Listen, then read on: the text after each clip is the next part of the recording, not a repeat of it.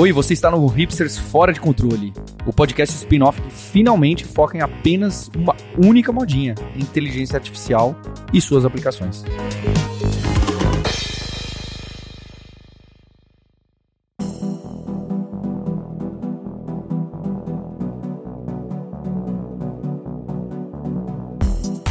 Olá, hipsters! Sejam bem-vindos e bem-vindas a mais um episódio do Hipster Fora de Controle, esse spin-off do hipsters.tech para a gente falar sobre IA aplicada, ferramentas, estudos e etc. Eu sou Marcos Mendes e por aqui temos hoje o Sérgio Lopes, que é o CTO da Alura, e o Fio Calçado, que é o fundador da Altropy. Tudo bem com vocês? Bem-vindos, Fio? Opa, Obrigado, obrigado, gente. Prazer estar aqui. Ouvinte de longa data, desde que o podcast começou, umas quatro semanas atrás.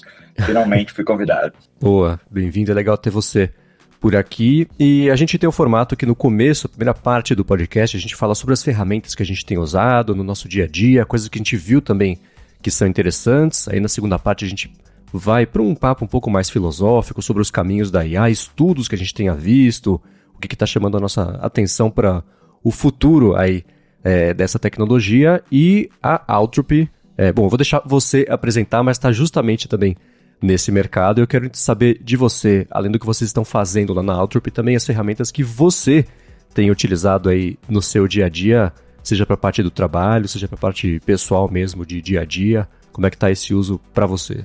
Tá, então, é, a Altropy é o, maneira que a gente escreve ela é o, a mesma coisa que o GitHub Copilot faz para o desenvolvedor, para o cara que está codando, a gente quer fazer para a liderança e para o gestor, para esse tipo de papel. É uma história um pouco interessante porque eu comecei a pensar muito nesse problema em 2021 tentei montar alguma coisa, pensando, pensando muito como o DevOps surgiu, né, juntando Ops e Dev na mesma coisa, pensei, putz, até registrei managerops.io fazer alguma coisa nesse sentido, vai ser legal. Mas uma coisa que aconteceu nessa descoberta foi que eu vi que gerência é diferente, né? Você tem liderança diferente, você tem muito mais nuance, você tem muito mais conversa, tem muito mais coisa entre as linhas, não é tão determinístico. Então, em 2021, eu meio que coloquei a ideia na gaveta, fui trabalhar em uma empresa mais tradicional, e esse ano eu revisitei essa ideia, só que o meu cofundador, que trabalha com inteligência artificial há muitos anos, olhou que eu estava fazendo e falou: putz, por que a gente não coloca um LLM, uma dessas ah, ferramentas mais modernas de, de tecnologia, de inteligência artificial, nesse problema?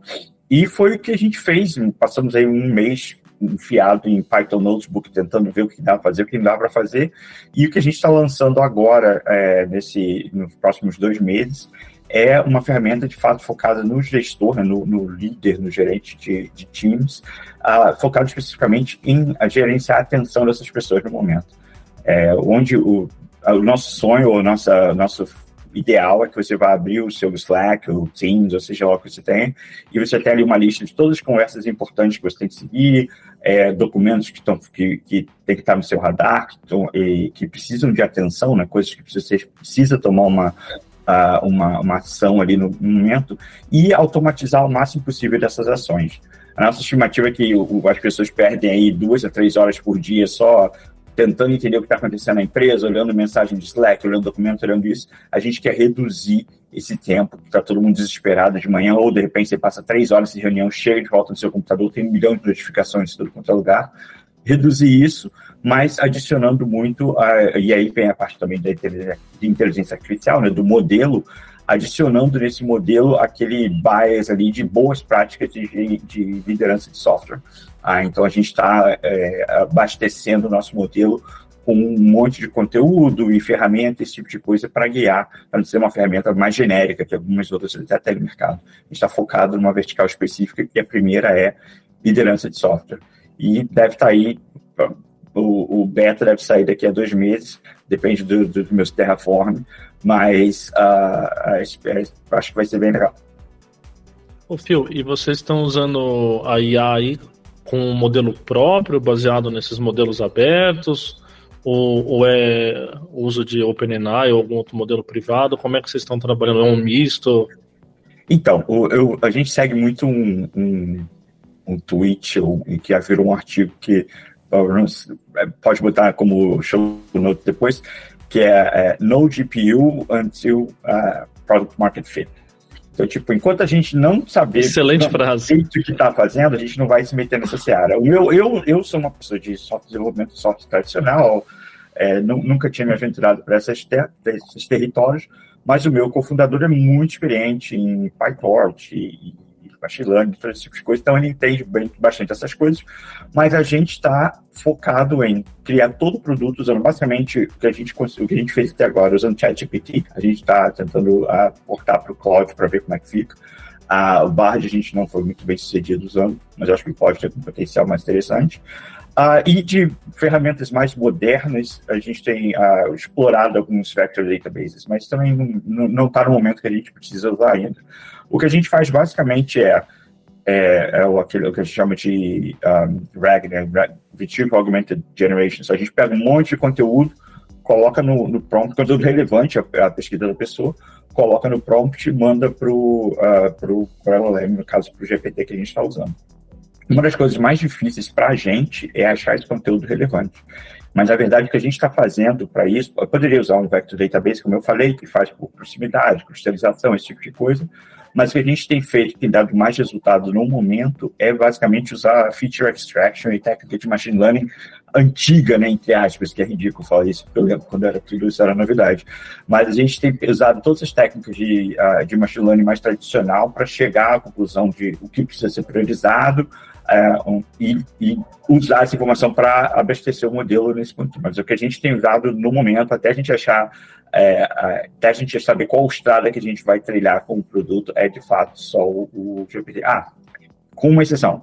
É, a gente está fazendo um projetinho de, de pesquisa, né? Nosso time de pesquisa é apenas de duas pessoas, mas o time de pesquisa está focado agora no momento no Llama 2 para um caso específico, que é reagir ao prompt da pessoa mais rapidamente. A gente, latência no GPT é ridículo. A gente está com muito, muito problema em tentar ter uma resposta mais acelerada.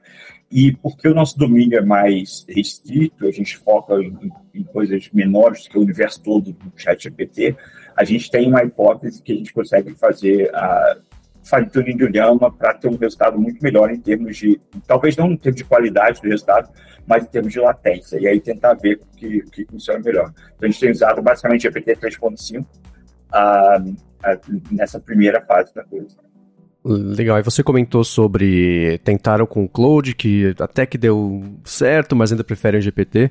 Quais foram as diferenças? Que a gente fala muito sobre, claro, sobre o ChatGPT, principalmente aqui, e as APIs e ferramentas todas da OpenAI. Já comentamos sobre o Cloud, acabou de sair nessa semana também um levantamento mostrando que o Cloud é o que mais chega próximo aí das coisas em relação ao ChatGPT, mas que ainda não é exatamente uma briga. O ChatGPT está distante em desempenho mas no dia a dia, para vocês, como é que foi essa experiência e, e, e, a comparação dos dois? E lançaram o Cloud 1.2 essa semana também. Sim, então, sim, sim. sim. Teve... É. Marcos, eu acho que o, o ponto principal para a gente, é, especialmente pensando numa empresa pequena, é que a gente tem não sei quantos prompts escritos. A gente usa, para dar também uma ideia da nossa stack, a gente usa Python para tudo, e a gente usa Jinja, que é um framework de template tipo Velocity do Java de 1900 bolinha ou ERB do Ruby, para gerar os, os, os, prompts que a gente manda. A gente ficar mantendo múltiplas versões de prompts é, obviamente, muito trabalho para a gente no momento. E uma coisa que a gente viu é que os prompts que a gente conseguiu azeitar para o chat GPT gerar código em vez de gerar abobrinha, uh, e código que seja e como ainda com a relevância dentro da, da, da conversa que a gente está mandando, não funciona muito bem com outras plataformas, tanto open source quanto a, o código, a extensão e o Bard. É, o que a gente está tentando pensar no futuro é, como agora a gente tem, tem participado bastante da comunidade de inteligência, inteligência artificial de startup, tem muita empresa é, criando gerenciador de prompt, né? uma ideiazinha para você ali tentar entender como funciona. A gente é, tem um contato muito forte com o pessoal da Free Play, que é um povo que eu conheço há mil anos, de, de quando eles eram tudo do Twitter, X, X-Twitter, X, X é o que? X, double X. Uh, e, e, eles têm esse tipo de funcionalidade, que deixa você é, gerenciar prompts para uh, diferentes LLMs, até comparar o resultado, mas a gente ainda não está usando esse, esse, esse ferramental deles.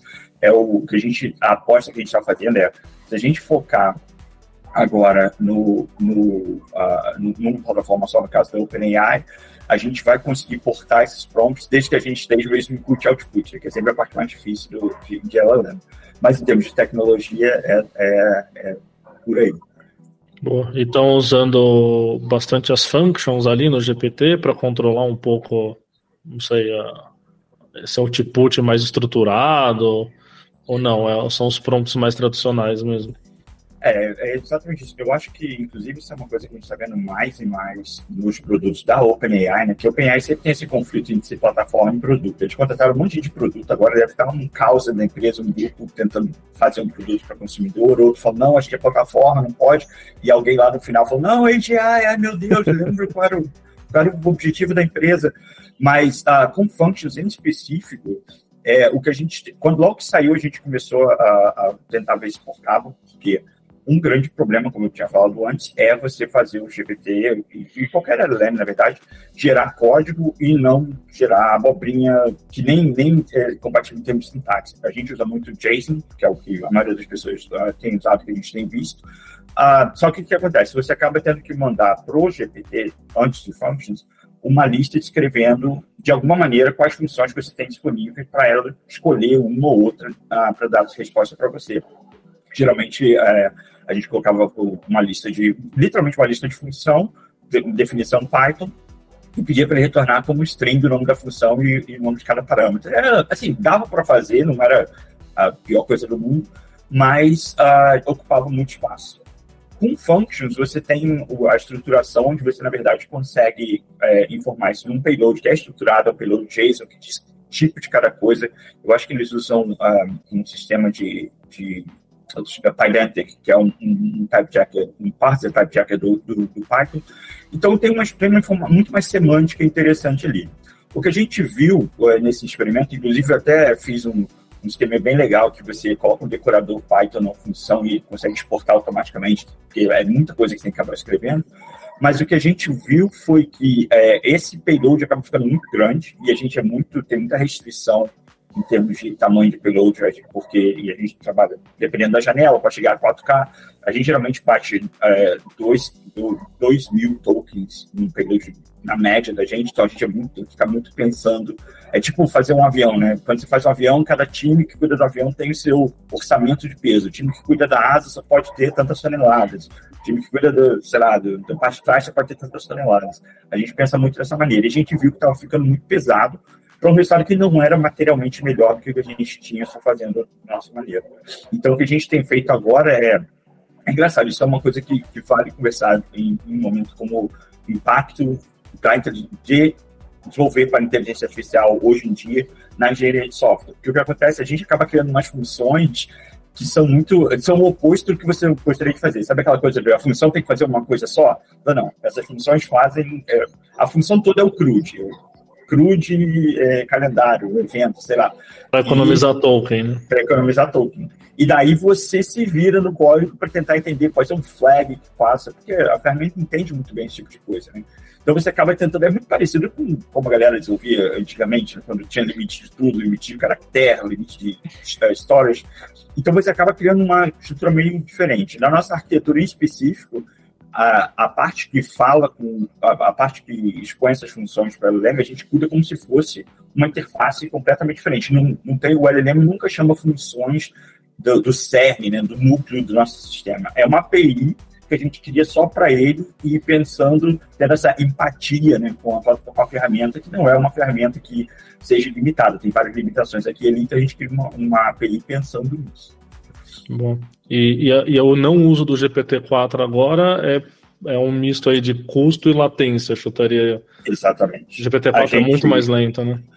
O custo, é, a gente tem. Eu lembro, eu estava tendo essa conversa com, com algumas pessoas outro dia, até uma pessoa do Brasil, uh, que tem duas coisas que de, de ser velho o suficiente para ter participado da transição para cloud me ensinou. Uma é que custo sempre pode descer muito ah, então, tem que ter muito cuidado com o quanto você vai otimizar, porque eu conheço um monte de gente que em 2008, 2009 estava otimizando tudo para fazer, para mudar as coisas para AWS, e aí a Amazon vinha contava os preços, nada, nada fazia sentido. Eu participei de um projeto assim na meetup.com, a gente fez um projeto enorme para conseguir fazer o, o esquema de container da Amazon ser barato, funcionar para a gente. No dia que o projeto terminou, na sexta-feira na sexta-feira, eu acho que teve uma reinvent, a Amazon diminuiu o preço pela metade, mas matou o projeto. Então eu vejo muito isso acontecendo no futuro e já no presente em, em, em AI, especificamente com, com OpenAI. Então tem a questão do preço e tem a latência que você falou, Sérgio. Para a latência, a gente está tentando fazer o máximo possível de processamento no background, mas tem umas coisas que são interessantes, né? Porque como a gente, o, o ponto da ferramenta é trazer informação para a pessoa e é, baseado nos seus interesses e quem você é, eu não quero a mesma mensagem ou, a mesma conversa vai ser trazida para um engenheiro e para um gerente de maneiras diferentes. Então, o que você consegue fazer no background depende muito. Você pode fazer a um, lá, um resumo de uma conversa para cada um dos, dos, papéis que você tem, mas óbvio, vai custar muito, história já é complicado e tal. Você pode tentar ser um pouco mais esperto com relação a isso, aplicar vários ciclos. Tem, tem algumas estratégias interessantes. Mas, uh, de fato, se a gente, se latência não fosse um problema, a gente gerava na hora, porque ia ser muito melhor. E Fio, conta pra gente como é que tem sido desenvolver um produto usando, vocês falaram que o beta sai daqui a dois meses, mais ou menos. Né? Então, como é que tem sido desenvolver esse produto usando tecnologias que ainda também estão em desenvolvimento, podem acontecer mudanças, não só no jeito da, de como consultar, chamar, enfim, aproveitar uma API, mas do funcionamento mesmo dessa tecnologia, como é que é fazer um produto é, com a ajuda de algo que está em constante movimento ainda e também está sendo desenvolvido enquanto vocês desenvolvem para o lado de vocês. Cara, muda bastante. O, o que a gente tem visto é o, a gente tem que fazer pin down, né, tem que escolher direitinho qual versão que você quer do modelo, uh, prestar atenção em janela de, de depreciação, quando é que ele vai ser aposentado, esse tipo de coisa.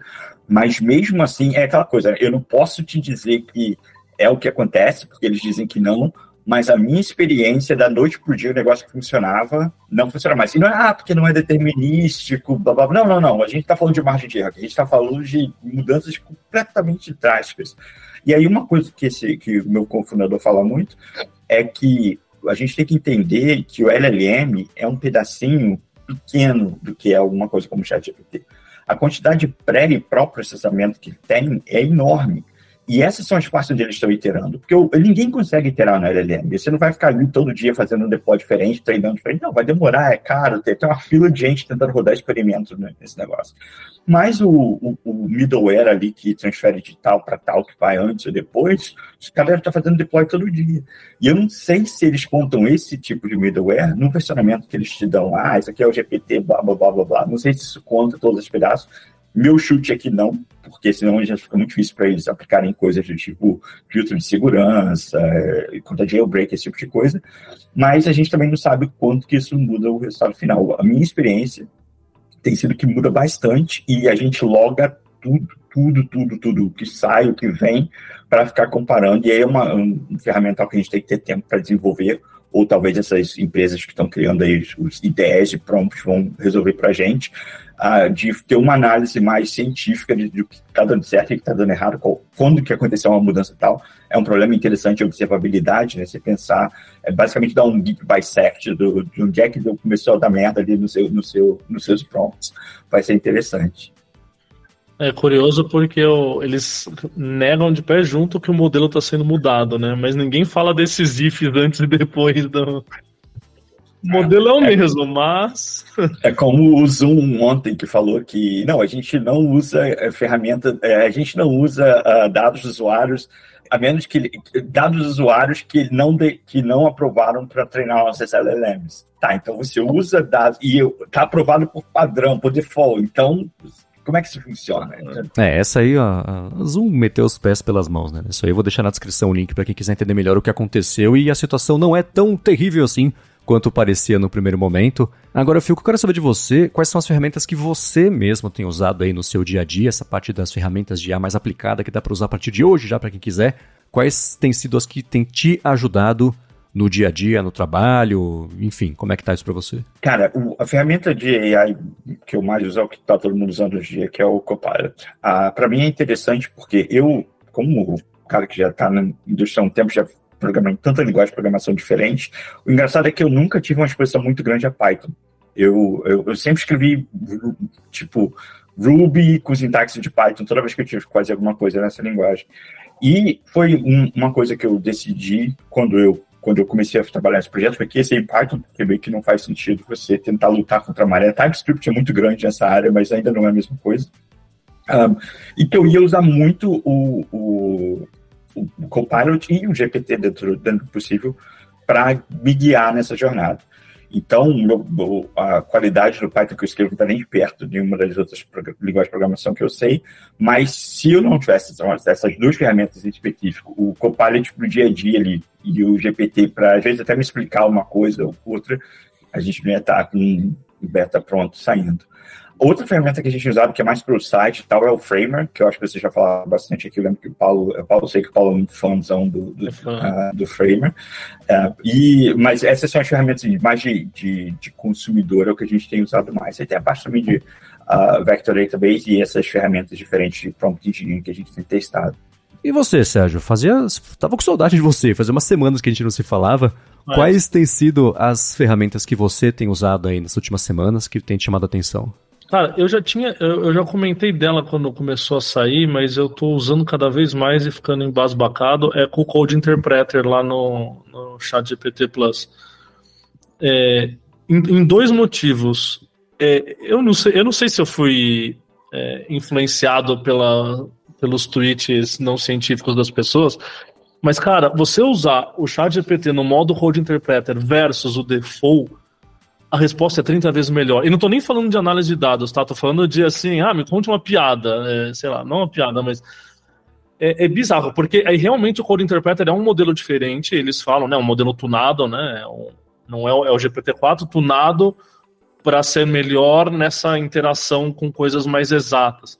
Mas para gente que geralmente quer justamente conversar com a LLM e evitar aquele monte de baboseira que ele costuma falar, então, mesmo para conversas normais, sei lá, eu tava fazendo um roteiro de viagem, sabe? É, cara, o Code Interpreter é um. É, sem, sem, fazer a parte code da coisa, entende? Então, eu tenho gostado bastante de usar.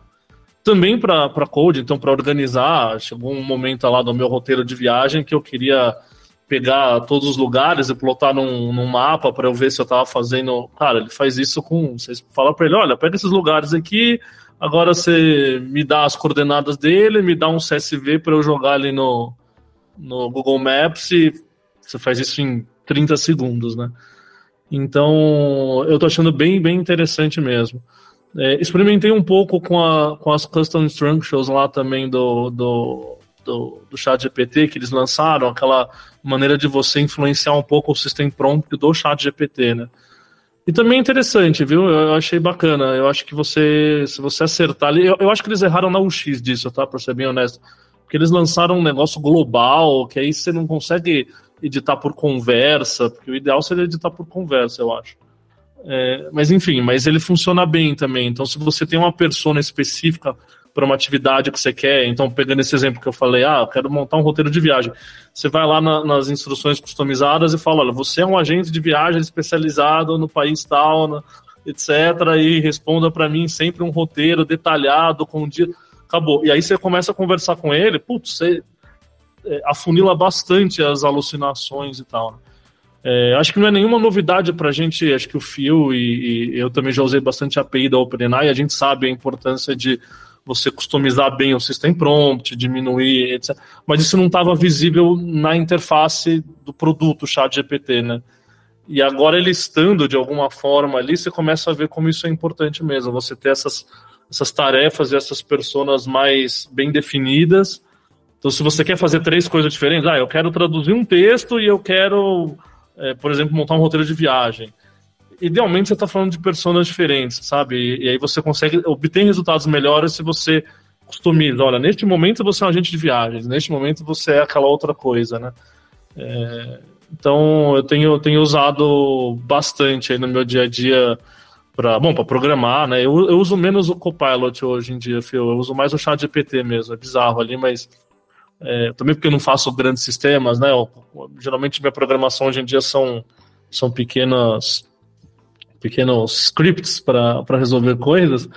E aí ele é incrível, você iterando ali, ele vai, puf, acabou. Em pouco tempo você tem o resultado, copia e cola no terminal já era, né? resolve. Mas isso que eu tenho brincado aí nas últimas semanas, ô Marcos.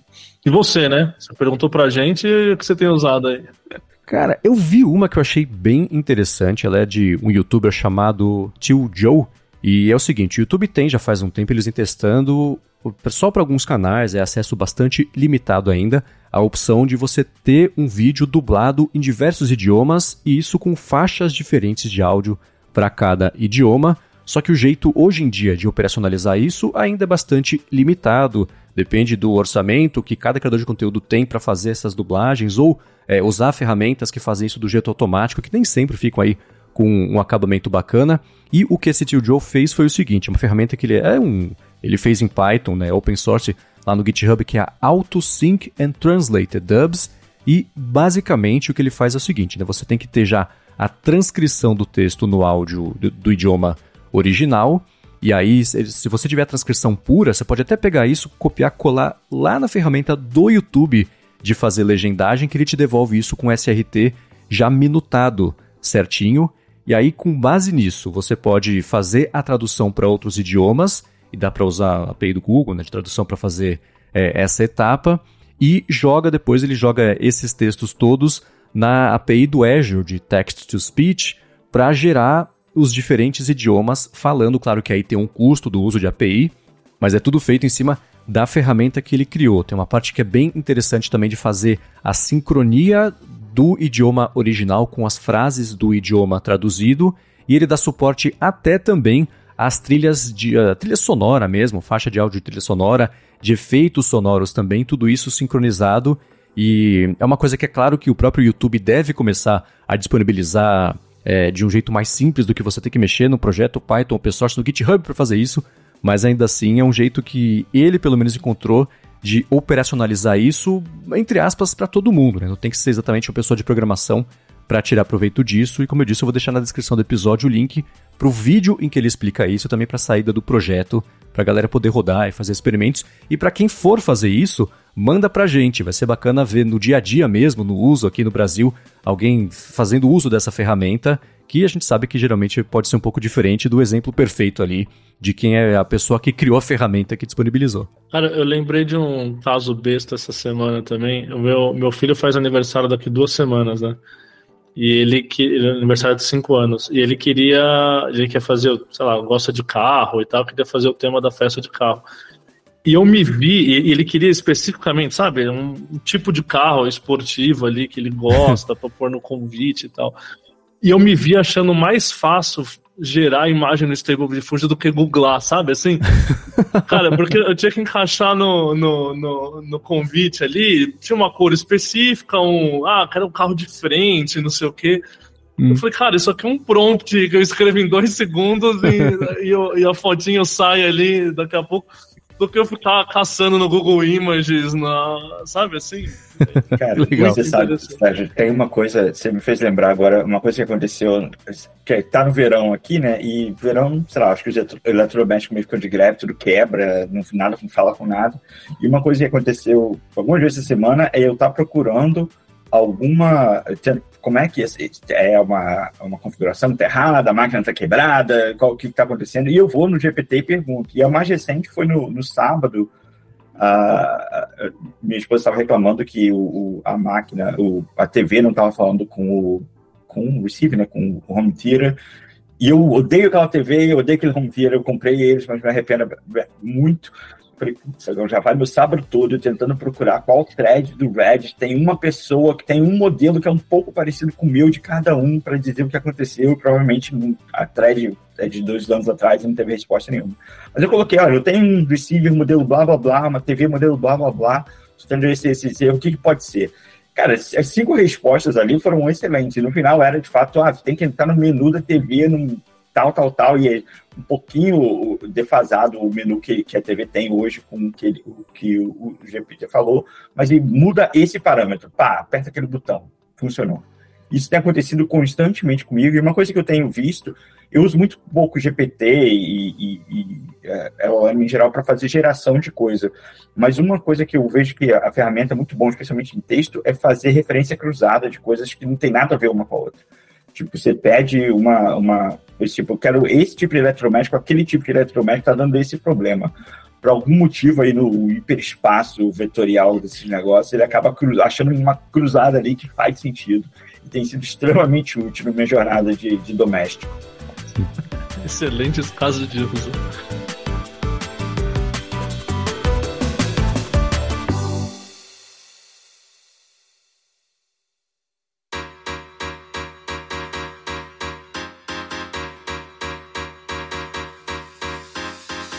Bom, e para essa segunda parte aqui do episódio, eu separei um assunto que pode ser polêmico sobre scraping e o GPT bot que pintou nessa última semana sobre a OpenAI, mas quero saber de vocês se teve algum assunto, questionamento, podcast, estudo que chama a atenção de vocês.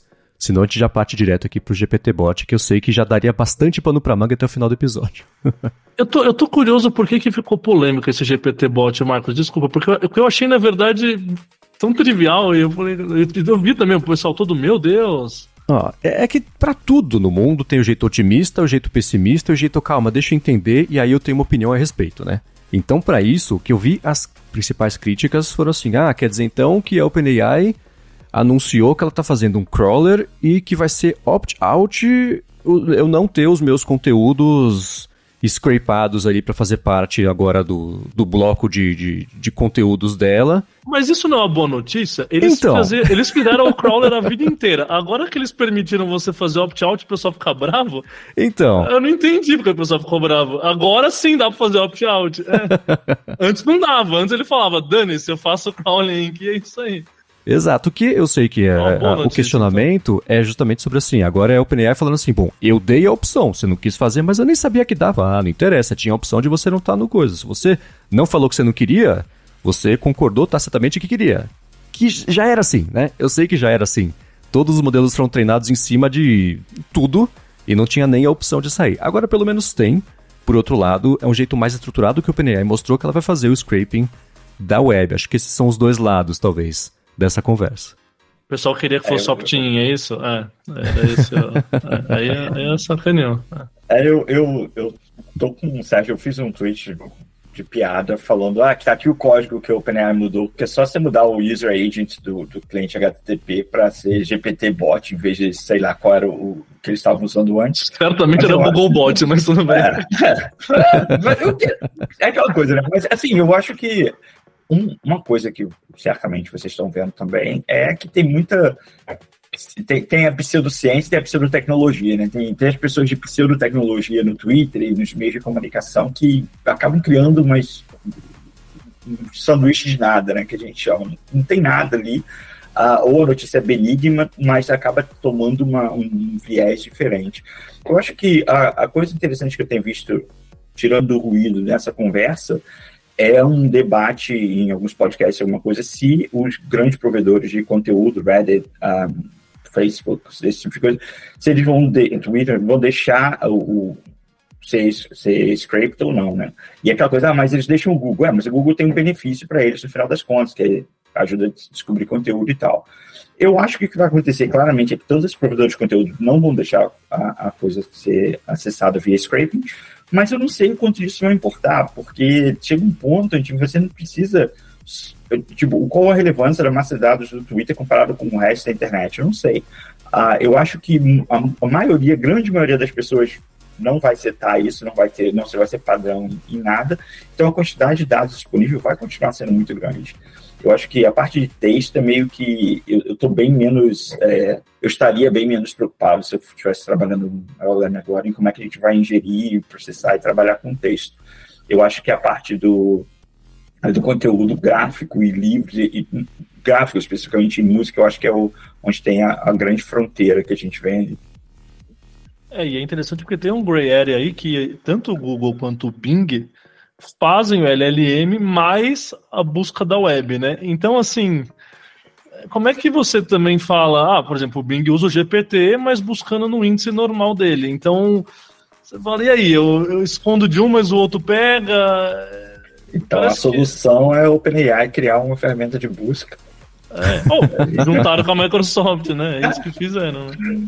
O Pio, nessa, nessas viajadas aí, mudando um pouco de assunto, é, como que você enxerga esse, o futuro aí da, da...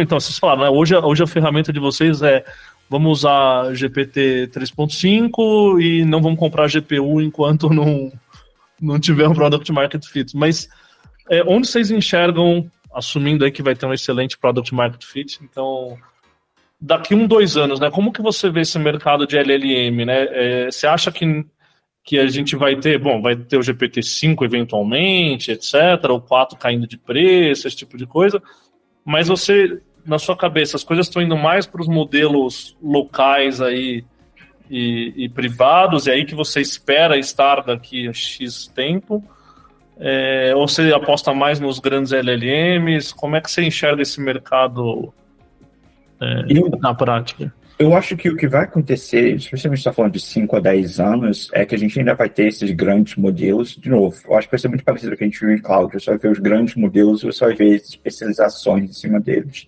É, eu estou agora a gente fazendo fundraising, né, tá, fala com um monte de investidor, fala com um monte de fundador de empresa na, na área, e que, o que mais tem é empresa que ou tem uma está tá tentando desenvolver uma vertical muito específica, uma AI para uma vertical muito específica, ou está criando ferramental para criar esse tipo de, de AI. Então, acho que o, o fluxo do mercado todo está indo nessa direção.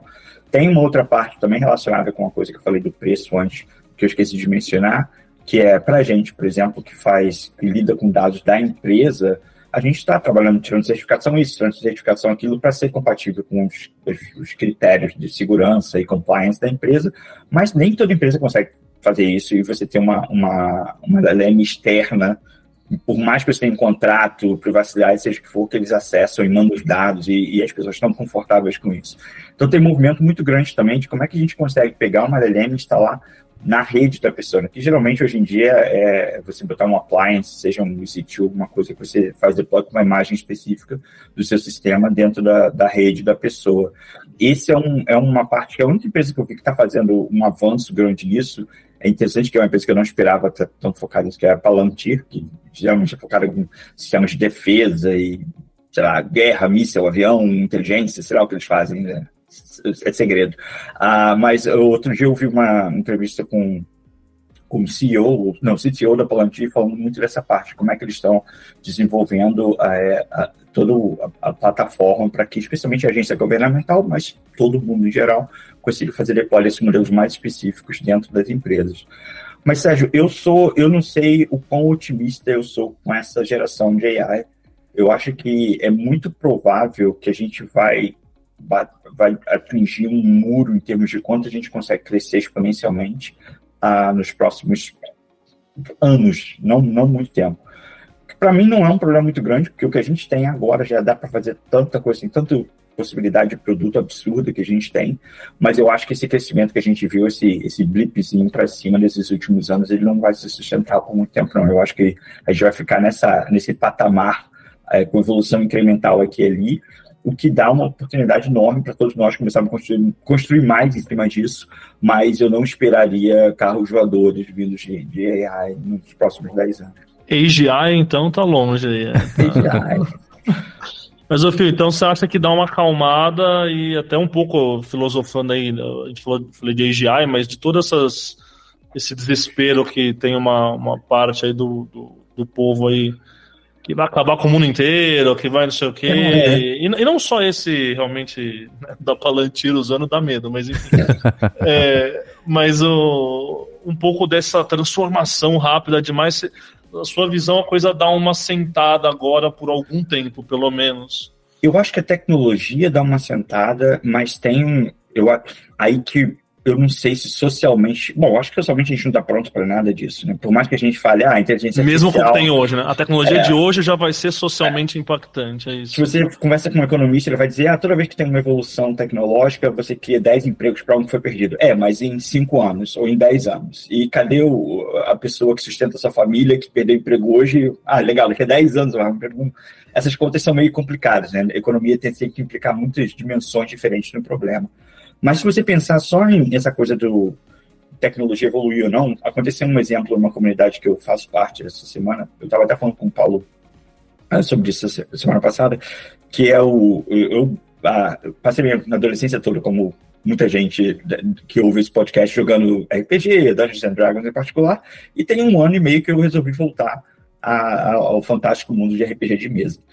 E eu tô bem integrado tenho duas mesas que eu rodo é, é, nos fins de semana e tal. E uma coisa que aconteceu essa semana é que teve uma conferência chamada GenCon, que é a maior conferência do mundo de RPG, uh, em Lake Geneva.